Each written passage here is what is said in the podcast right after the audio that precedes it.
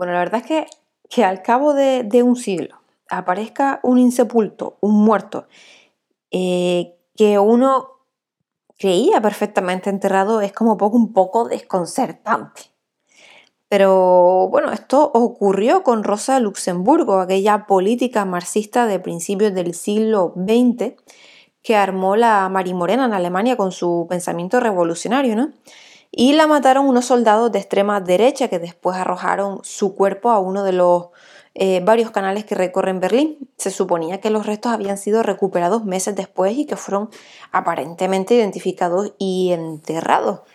Pero es de aquí que quizá un cuerpo hallado en 2009 en los sótanos de un hospital de Berlín sea el de Rosa Luxemburgo. Muchos alemanes aún se preguntan a quién diablos estaban honrando cuando iban a la tumba de esta política. Pero para situarnos, Rosa Luxemburgo era muy, muy de izquierda, la llamaron la Rosa Roja y bueno, fue una de las fundadoras del Partido Comunista Alemán eh, en enero de 1919, militares de la extrema derecha la detuvieron, la torturaron, le pegaron un tiro y la arrojaron al, al desde un puente de, Berlín. Mm, a partir de ahí nada más se supo de Rosa Luxemburgo hasta que cuatro meses después un cuerpo fue recuperado del río. Fue su secretaria la que pagó el rescate de las, de las aguas y la que identificó el cuerpo por las ropas que llevaba, pero la autopsia que debía dar la confirmación definitiva fue, a la vista de los acontecimientos, pues bastante chapucera. Rosa tenía una pierna más larga que la otra y además debía presentar golpes en la cara por los eh, culatazos de fusil y un tiro en la cabeza, pero la autopsia no reflejó nada de ello, con lo cual no se sabe qué clase de lumbrera hizo el reconocimiento o quién fue el que sin tener todo aquello en cuenta decidió que ese cuerpo era el de Rosa Luxemburgo. Fuera quien fuese, se hizo un entierro multitudinario en el cementerio de Friesesfeld de Berlín. Eh, y bueno, desde entonces, cada enero de cada año se organizan homenajes y el gran memorial de la política pues se cubre de claveles rojos. Y así quedaron las cosas durante 90 años, pues hasta que en 2009 el jefe del Departamento de Medicina Forense del Hospital Universitario Berlines, la Charité, Michael Sokos, saltó a la prensa convencido de haber encontrado un cuerpo en los sótanos que coincide en características con el de Rosa Luxemburgo. Y entonces, ¿a quién enterraron en su lugar? El forense ha revisado la autopsia del cuerpo inicialmente atribuido a Rosa Luxemburgo y eh, de chiste. No se refleja la luxación de cadera que le provocaba la cojera permanente ni la distinta longitud de las piernas, ni el tiro de la cabeza que la mató.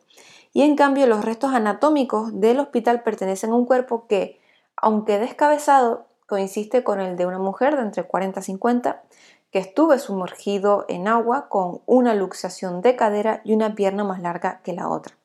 Y el doctor Soco hizo un llamamiento por si alguien guardaba algo de Rosa Luxemburgo que pudiera conservar su ADN algo como un gorrito que tuviera algún pelo o una carta que ella pegara con saliva, cualquier cosa que permitiera cotejar la huella genética. Pero no, no, no, no hubo suerte.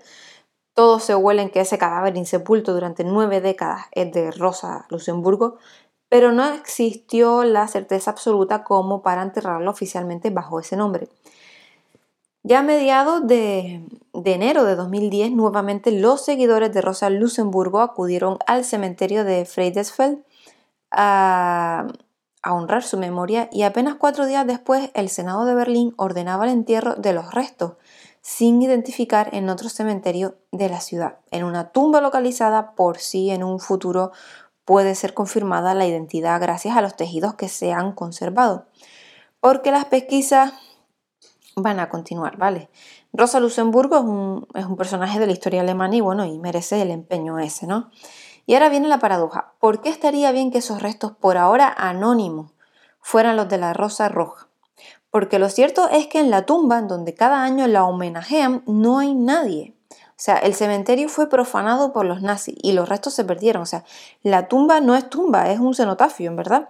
Si en algún momento se confirmara la identidad de la desconocida, resultaría que los nazis perdieron los huesos de otra y Rosa Luxemburgo podría recuperar su sitio.